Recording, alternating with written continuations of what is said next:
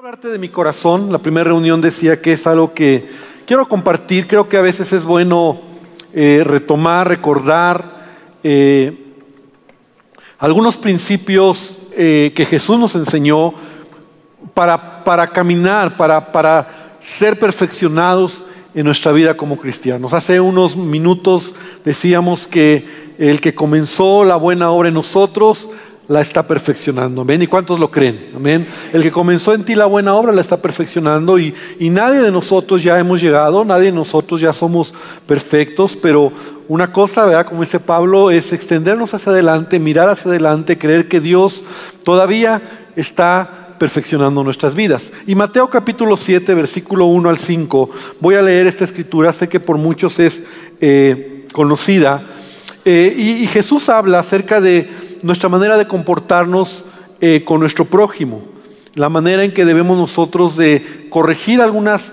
hábitos, malos hábitos que, que tal vez tenemos o que teníamos, pero que a veces nos vamos relajando. Dice, dice, no juzguéis para que no seáis juzgados, porque con el juicio con, con que juzgáis, seréis juzgados, y con la medida con que medís, os será medido. ¿Y por qué miras la paja? Que está en el ojo de tu hermano y no echas de ver la viga que está en tu propio ojo? ¿O cómo dirás a tu hermano, déjame sacar la paja de tu ojo y he aquí la viga en el ojo tuyo? Hipócrita, saca primero la viga de tu propio ojo y entonces verás bien para sacar la paja del ojo de tu hermano. Voy a leer nuevamente esta parte. Dice, saca primero la viga de tu propio ojo, y entonces verás bien para sacar la paja del ojo de tu hermano. Así que todas las, versículo 12, perdón, me brinqué al 12, dice, así que todas las cosas que queráis que los hombres hagan con vosotros, así también haced vosotros con ellos, porque esto es la ley y los profetas. Entonces, Jesús nos enseña, ¿verdad? Siempre Él, su palabra nos va a enseñar principios que si los ponemos en práctica, nos vamos a ahorrar muchos años de sufrimiento y de dolor, ¿verdad? Sobre todo una vida diferente, porque gran parte de nuestros problemas en la vida es porque no hacemos lo que la palabra de Dios nos enseña. La realidad es que Jesús, cuando habla la palabra de Dios, encontramos siempre sabiduría. Y nos ahorraríamos muchos dolores de cabeza si nosotros pusiéramos en práctica lo que Él nos enseña. Jesús está diciendo aquí, ¿verdad? No juzguéis para que no seáis juzgados, porque con el juicio con que juzgáis, seréis juzgados, y con la medida con la que medís, os será medido. Hoy quiero hablarte de algo que, que nace de mi corazón, porque eh, yo creo que estamos viviendo, viviendo tiempos en este, eh, en este tiempo en el que vivimos, en donde a través de las redes sociales, a través del Internet, creo que somos ahora una sociedad que está más conectada con todo el mundo. Es decir, podemos conocer cualquier cosa casi casi al instante de cualquier parte del mundo. Pero esto, por un lado, es beneficioso, pero por otro lado ha creado como una ola en el mundo, ¿verdad? Un ambiente en el mundo, en, en donde todos detrás de su teléfono, o de su computadora o de su tableta pueden juzgar, pueden criticar, pueden pararse desde una posición de estar hablando mal, estar criticando, estar juzgando, estar opinando, ¿verdad? De cualquier cosa. La realidad es que no hay límite, no hay límite porque esto es algo que sucede en todo el mundo y me atrevo a decir que son millones, ¿verdad? Millones de comentarios, millones de opiniones que van en esta línea, en esta línea de que cualquier cosa que sucede, cualquier cosa que alguien hace, cualquier cosa que alguien eh, expresa, uff, inmediatamente hay juicio, hay, hay eh, opinión, aunque a veces ni seamos o ni las personas sean expertas en lo que dicen, pero pues tenemos eh, la libertad de expresión.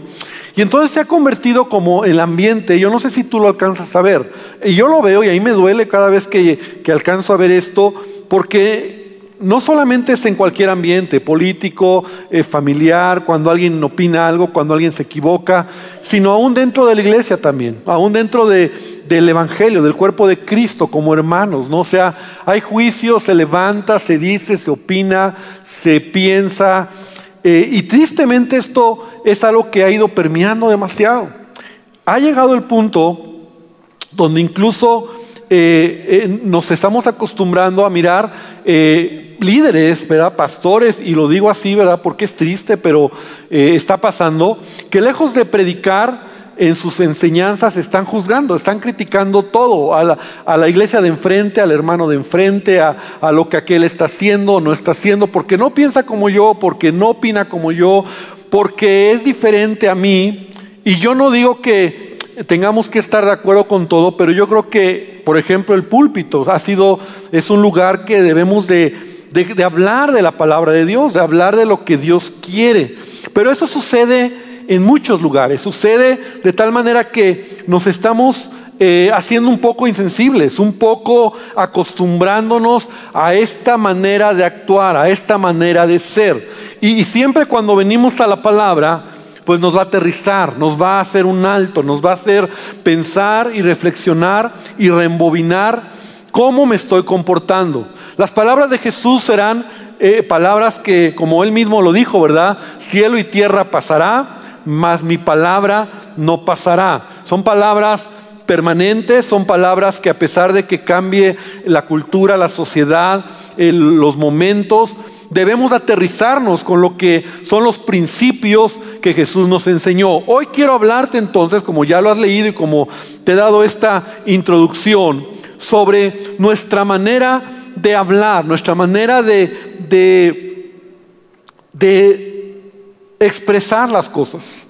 Porque la verdad es que hablar de hacer juicio, ¿verdad? Hablar de criticar, de juzgar, no está bien. ¿eh? Es más, inmediatamente viene el otro lado, donde muchos dicen, ah, bueno, pastor, pero entonces quiere decir que no puedo juzgar. Hay muchos que defienden, esta posición, dicen, bueno, pero Jesús mismo condenó a los fariseos, Jesús mismo les dijo hipócritas, eh, entonces eh, Él lo hizo, también yo lo puedo hacer, Pablo estaba también de repente hablando y, diciendo, entonces no se puede.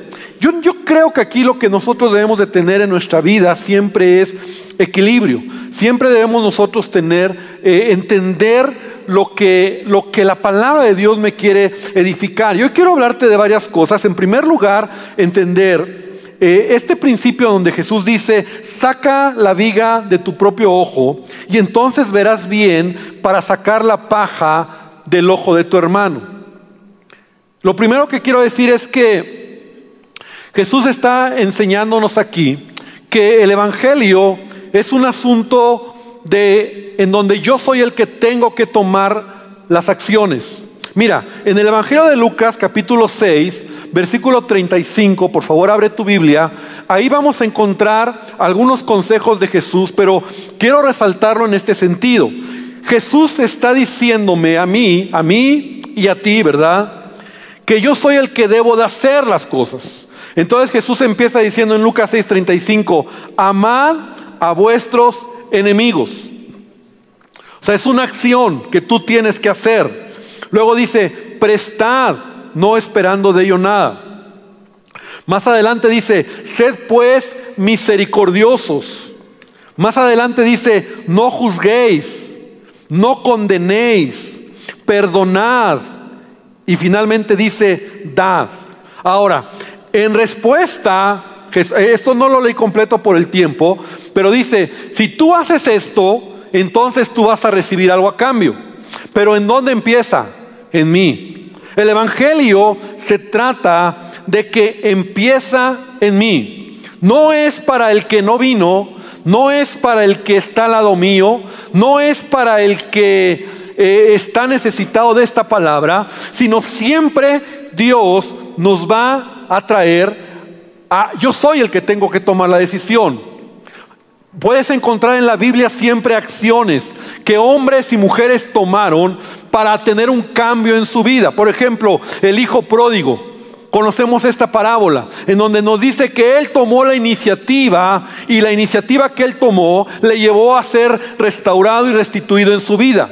Si él no hubiera dicho, me levantaré e iré a mi padre y he pecado contra el cielo y contra ti, no hubiera pasado nada. ¿Te acuerdas del ladrón que estaba al lado de la cruz con Jesús? Él tomó la iniciativa. Cuando Él le dice a Jesús, acuérdate de mí cuando vengas en tu reino. Entonces, Él no hubiera recibido el perdón si Él no toma la iniciativa. Encontramos otro caso, por ejemplo, de saqueo, este hombre que era un hombre corrupto, ¿verdad? Que de alguna manera había, eh, se había enriquecido de manera ilícita, pero cuando él toma la iniciativa de mirar a Jesús, de subirse a un árbol, de ver a Jesús y Jesús va a su casa, entonces él dice, Señor, la mitad de mis bienes doy a los pobres y si en algo he defraudado a alguien, lo devuelvo cuadruplicado. Entonces Jesús dijo, hoy ha venido la salvación a tu casa. Siempre en el Evangelio la iniciativa es de mí. Amén. La iniciativa es de nosotros. Yo soy el que debo de perdonar. Yo soy el que debo de, de, amar. Yo soy el que debo no juzgar. Yo soy el que debo dar, el que debo de ser misericordioso. Yo soy el que lo debo de hacer. ¿Cuántos dicen amén? Porque a veces nosotros decimos, es que si Él no me perdona, no me, no me busca, yo no lo busco. Es que si Él me falló, entonces Él es el que tiene que venirme a pedir perdón. Es la naturaleza. Yo soy el que condiciono. Yo digo, bueno, sí lo voy a hacer si Él primero da el paso. Si Él no da el paso, entonces yo no lo doy. No es así, hermano.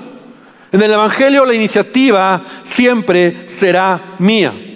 Entonces cuando Jesús de manera categórica, en el, pasaje que leímos en Mateo 7, Él empieza diciendo, no juzgues para que no seas juzgado. Porque con el juicio con que juzgas, serás juzgado.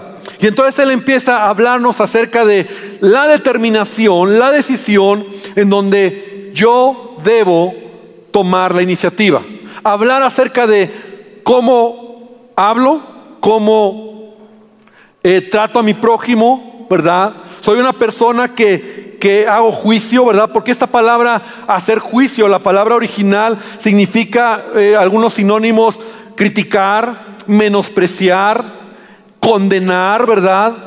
Eh, significa destruir con tus palabras. En ese sentido estamos hablando. En el sentido, eh, no, no juzgues, en el sentido de, destruir, de, condenar, de, lastimar. Porque también tiene un buen sentido esta palabra juicio, ¿verdad? Como, como examinar, investigar, discernir. Pero hoy quiero hacerme, hacer énfasis en la palabra de donde yo tengo una actitud de hacer juicio, de condenar, de hablar mal en donde muchas veces no me doy cuenta y como Jesús lo dice, estoy mirando la paja, ¿verdad?, de mi hermano y no veo la viga que tengo en mi ojo. ¿Y qué significa eso? Que es la viga que tengo en mi ojo. Porque la realidad es que aquí tenemos que ver que esto es un asunto del corazón. Y mientras nuestro corazón esté más sucio, Mientras nuestro corazón, en nuestro corazón haya pecados ocultos y una vida de hipocresía, va a ser más evidente que nuestra manera de hablar será con juicio. Y esto es lo primero que quiero mencionar. Una persona que juzga, una persona que critica, una persona que menosprecia con sus palabras, una persona que está eh, siempre mirando al, otro, normalmente está revelando lo que hay en el corazón. Yo he dicho siempre, ¿quieres conocer a alguien? Escúchalo hablar. ¿Quieres conocer a una persona? Escucha lo que habla. Porque de la abundancia del corazón habla la boca. Ahora yo te voy a decir algo. Un corazón entenebrecido, un corazón que vive una vida hipócrita, doble, es un corazón o una, un corazón y una boca que evidentemente va a notar que está así por su manera de hacer juicios ligeros, por su manera de criticar, por su manera de condenar, por su manera de menospreciar, por su manera de pararse desde una posición de yo soy Juan Camaney y los demás están mal. Ahora, te lo voy a mostrar. Porque a quién Jesús está dirigiendo todo esto. Ahora, a veces nos decimos, bueno, esto es para los, para los fariseos para los hipócritas de ese tiempo. Y sí es cierto, o sea, en un sentido estricto, si era para ellos, pero siempre yo debo de examinar si no estoy cayendo en ese, en esa, en ese lugar en algún momento. Porque, ¿cómo era esta gente? Esta gente Jesús los mencionaba que ellos eran, eh, ellos daban una apariencia. Es decir, por fuera se veían bien, pero por dentro, por dentro ¿cómo estaban? Podridos. Así lo dice, mira, en Mateo 23, le Jesús, es muy fuerte lo que él dice en Mateo 23, 25. Pero esa es la condición del corazón de ellos. Entonces, esto me deja ver a mí en entender que un corazón que está así, entonces revela su forma de hablar, juicio, crítica y todo esto.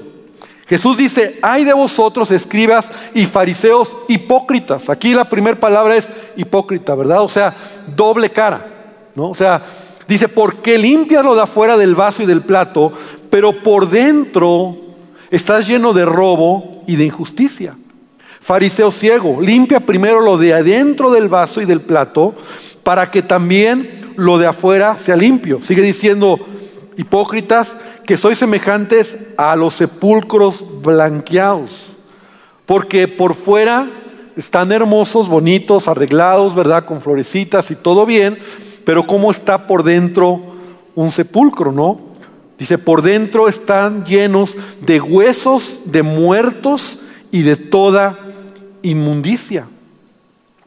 Así también, vosotros por fuera, la verdad, os mostráis justos a los hombres, pero que hay dentro? Hay hipocresía e iniquidad.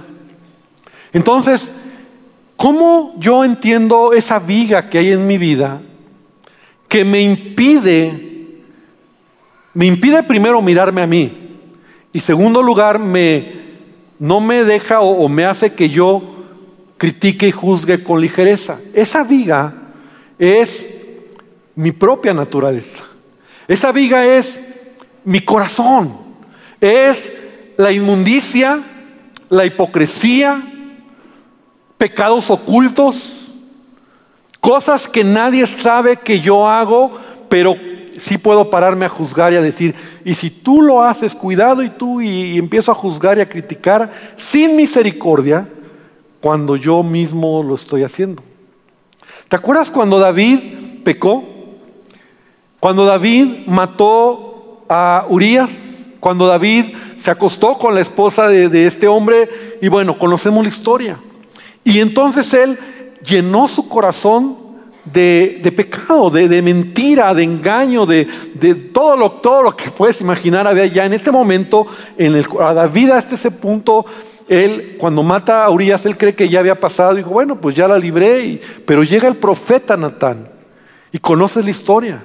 Cuando le dice, te quiero contar una historia, David, porque quiero que me digas qué juicio se tiene que hacer o qué tengo que hacer.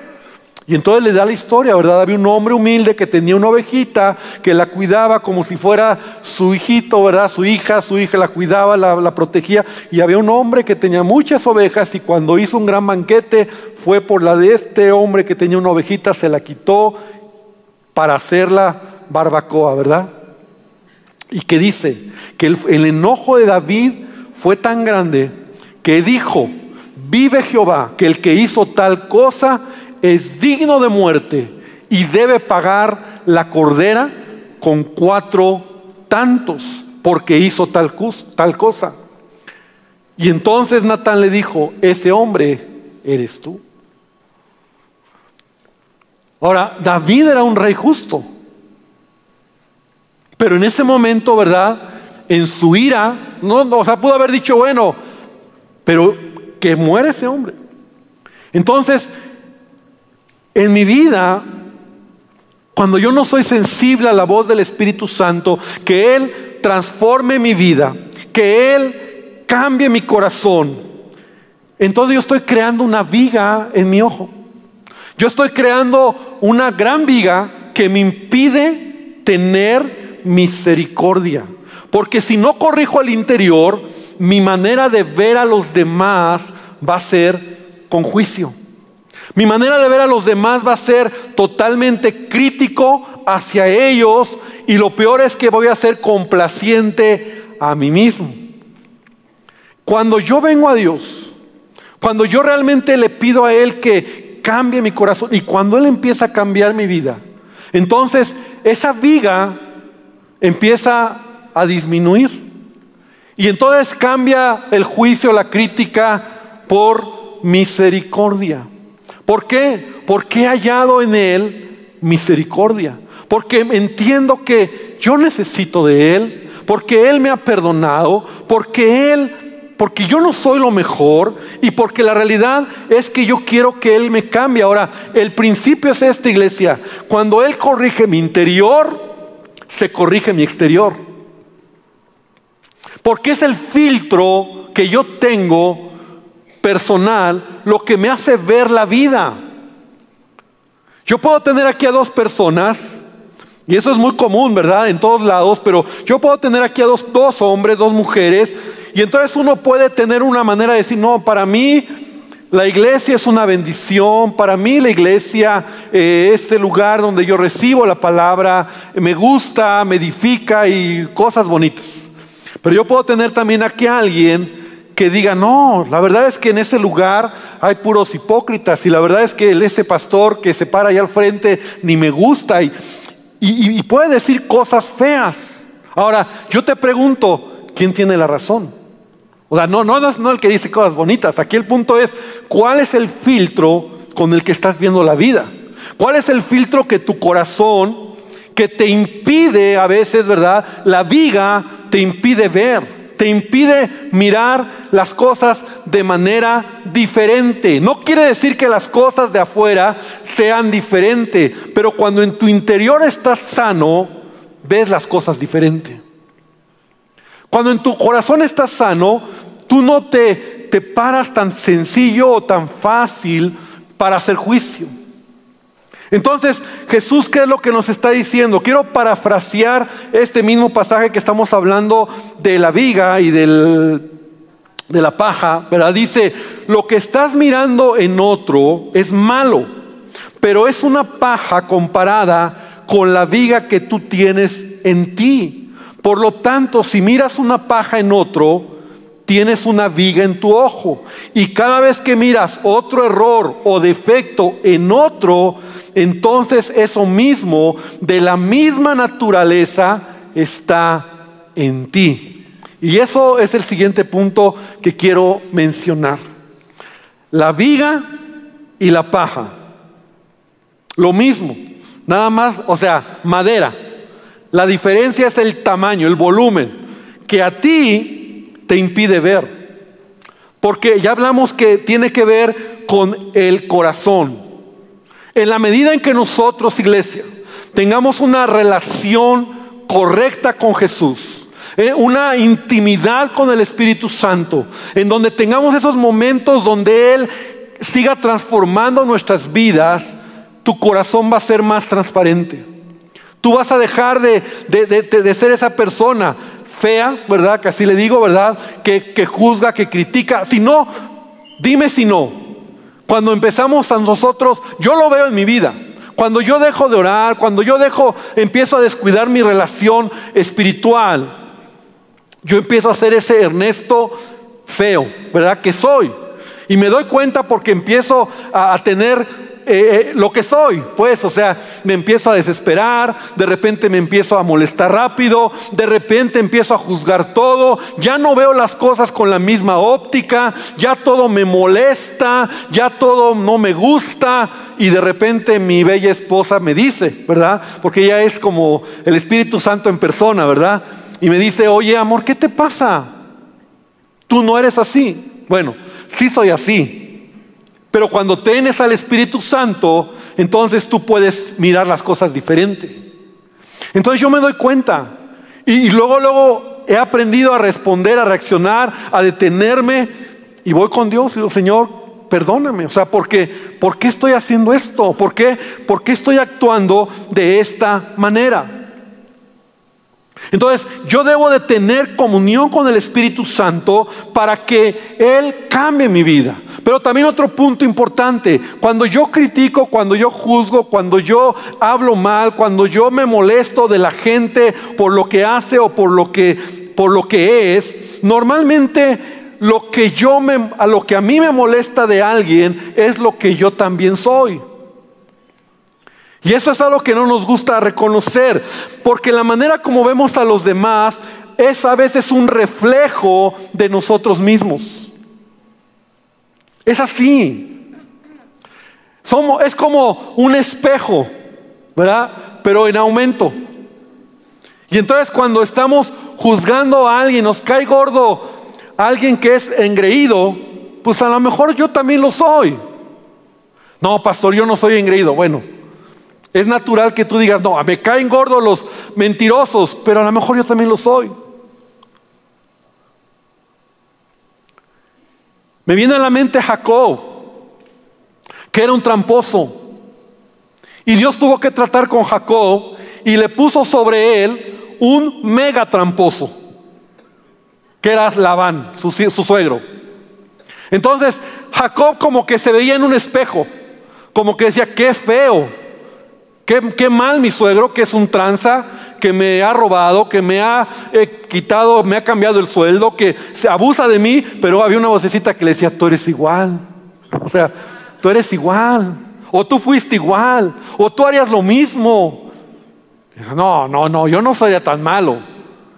Pero si tú lo ves en perspectiva, tú dices, era lo mismo. Jacob y Labán eran lo mismo. Pero esa lección o esa enseñanza que tardó 14 años o poco más en Jacob fue para doblar el corazón de Jacob y que entendiera que él tenía que ser diferente.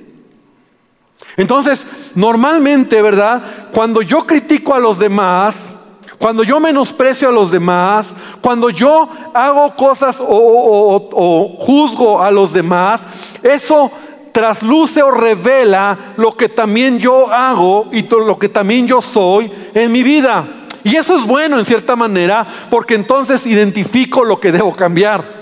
Mira lo que dice la palabra de Dios. Mira, la Biblia lo dice, Romanos 12.1 dice, Romanos 2.1, perdón, dije 12, Romanos 2.1 dice, por lo cual eres inexcusable, oh hombre, quien seas tú que juzgas, pues en lo que juzgas a otro, te condenas a ti mismo porque tú que juzgas haces lo mismo. Tú que juzgas haces lo mismo. Porque es, es ya donde viene lo que Jesús dice, porque lo que quieras que hagan contigo, eso van a hacer contigo. Entonces, si yo quiero misericordia, yo tengo que dar misericordia. Si yo quiero que me perdonen, yo debo perdonar. Si yo quiero que un día alguien tenga de mí, pues me trate bien, entonces yo voy a tratar bien a la gente. Porque lo que yo haga es lo que yo voy a recibir en mi vida. Porque si yo no entiendo esto, dice Pablo, lo que tú juzgas de otro, condenas de otro, criticas de otro, primero tú haces lo mismo pero también te estás destruyendo. Romanos ahí en el versículo 17, en el capítulo 2, está hablando acerca del, pueblo de Israel del judío, de ese judío orgulloso, ese judío pues con los que Jesús tuvo que eh, convivir, en donde dice, tú te sientes judío, te apoyas en la ley, te glorias en Dios, instruido en la ley, apruebas lo mejor, eres guía de ciegos, eh, luz de los que están en tinieblas. Esto es algo como irónico. Pablo está hablando acerca del, del judío, ¿verdad? Tú que dices todo, que eres lo mejor, pero mira, cuando aterriza y dice, tú que enseñas a otro, ¿por qué no te enseñas a ti mismo? Tú que predicas que no se ha de robar, robas. Tú que dices que no es adulterar, adulteras. Tú que abominas de ídolos, cometes sacrilegio. Tú que te jactas de la ley, con infracción de la ley, deshonras a Dios. Entonces, es el principio. Lo que tú juzgas de otro es lo mismo que tú eres. Y la viga que tenemos, o que ya vimos que tiene que ver con un corazón endurecido, nos impide mirar. Entonces, puedo mirar lo que otro hace, pero no miro lo que yo soy. Puedo juzgar lo que otro hace, pero no lo veo en mi vida, ¿no? O sea, es como aquel que dice, no, aquel es un borracho. Y, tú, no, yo soy un bebedor social, ¿no? No, no, yo no. No, yo, yo me controlo. Pero él sí. Eh, no. O sea, él sí, pero yo no. Ahora, termino con esto. ¿Cómo debo de actuar entonces en mi vida? Debo de actuar con amor. Porque mira, Jesús está diciendo, quita la viga de tu ojo para que entonces puedas quitar la paja del ojo de tu hermano. O sea, no está diciendo que no puedes hacerlo. Fíjate, eso es interesante. Entonces, ¿cómo es, pastor? Bueno, dice el apóstol Pablo en Gálatas 6.1, hermanos, si alguno fuere sorprendido en alguna falta, vosotros que sois espirituales, restaurarle con un espíritu de mansedumbre, considerándote a ti mismo, no sea que tú también seas tentado.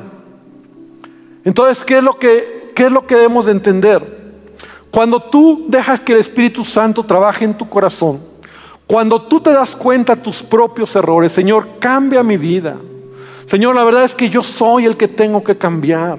Yo soy el que debo de quitar esa actitud.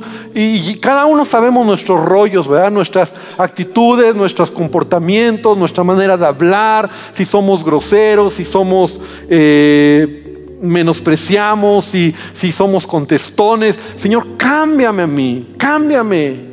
Porque yo soy el que tengo que cambiar. Y esto te, te puede costar lágrimas, te puede costar pedir a Dios que lo haga. Pero finalmente, si tú enfocas tu vida en ti, si tú enfocas tu tiempo en ti, si tú enfocas que la, la, obra del Espíritu Santo sea en ti, va a haber un cambio. Y cuando ese cambio sucede, entonces empiezas a darte cuenta que, que los demás no son tan malos como tú lo ves.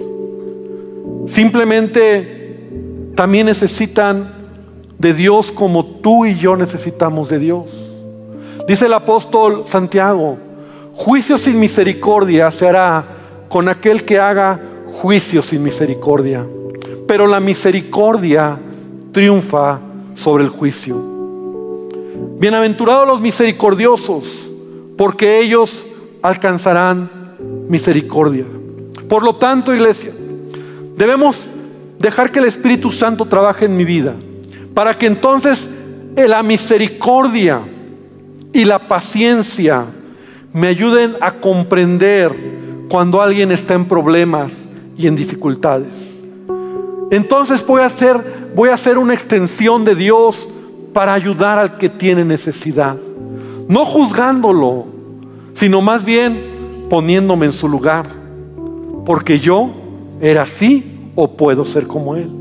Porque yo me doy cuenta que realmente soy vulnerable también. Entonces, ¿qué es quitar la paja de mi hermano? Es darle la mano y decirle, mira, yo también era como tú, pero Dios cambió mi vida. Acércate a Él. Yo entiendo que la regaste, yo también la regaba. Pero mira, Dios puede hacer algo en tu vida. Entonces, cuando tú llevas a alguien a que pueda mirar sus propios errores, no diciéndole, ah, es que tú, ¿por qué? Y, no podemos ser esa clase de iglesia ni esa clase de personas. Estar hablando. Qué triste que hoy en día los púlpitos se usan ya para eso. O sea, pastores que en lugar de predicar, están hablando mal de la iglesia de enfrente. O porque no hacen lo que ellos les gusta hacer. No, este lugar es para hablar del Evangelio. Entonces, nosotros como iglesia o yo como persona debo de tener una actitud de amor a mi hermano. ¿Cómo la voy a tener cuando yo tengo un corazón correcto? Porque si yo tengo un corazón sucio, con pecados ocultos, estoy haciendo las cosas mal, entonces va a salir en mí lo, feo. Y voy a juzgar, voy a gritar, no, es que aquel, es que, nada, es que, es que de allá y todos son iguales. Y, y, esa persona que, que está hablando así o que está criticando así, está revelando lo que hay en su corazón. Pero cuando ya Dios habla a tu vida, entonces las cosas cambian. George Washington decía lo siguiente, es un pensamiento que me gusta. Dice, ¿qué tan lejos llegarás en la vida? Depende de que seas tierno con los pequeños y los jóvenes, compasivo con los ancianos, solidario con los que luchan y tolerante hacia los débiles y los fuertes, porque en algún momento de la vida tú habrás sido todas estas cosas. El apóstol Pablo nos habla y nos dice que debemos de mirar a los demás y, amar a los demás. Entonces esta, esta, esta tarde, esta mañana, yo quiero invitarte para que reflexionemos en nuestro corazón, no en el que no vino, no en el que está al lado, no en el que merecía esta palabra, porque el Evangelio siempre va a tratar de lo que yo debo de hacer. Ama, perdona, no juzgues, ten misericordia, da. ¿Quién lo tiene que hacer? Yo. Yo soy el que debo de tomar esas acciones. Yo soy el que debo de dar el paso. Yo soy el que debo de hacerlo para que mi vida sea transformada. Entonces hoy yo quiero invitarte, iglesia, para que tú y yo, para que juntos podamos decirle a Dios, Señor, ayúdame a cuidar mi manera de hablar, pero aún también lo que escribo. Si tú eres alguien activo en las redes sociales, no te metas en ese rollo. No seas de los que están enviando, posteando y, esos pensamientos, ¿verdad? Que luego yo lo digo, ¿por qué? Si me viste caído un día, me levantaré y verás quién soy yo. Pues, o sea, como, como que ¿por qué? Esos pensamientos que solo denotan actitudes equivocadas. O estar escribiendo y juzgando y exponiendo y... No, hermano, mira por ti, miremos por nosotros. Yo quiero pedirte que te pongas de pie. Vamos a terminar esta tarde.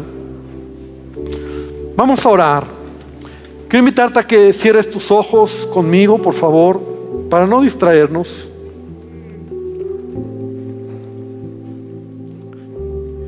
Quiero que pedirte que pongas tu mano en tu corazón, por favor. Todos, por favor. Y hoy le digamos a Dios, Señor, cambia mi vida. Gracias porque estás trabajando en mi vida. Porque a lo mejor esta palabra me recuerda lo que, lo que estoy haciendo. No, no traigo esta palabra para condenarte.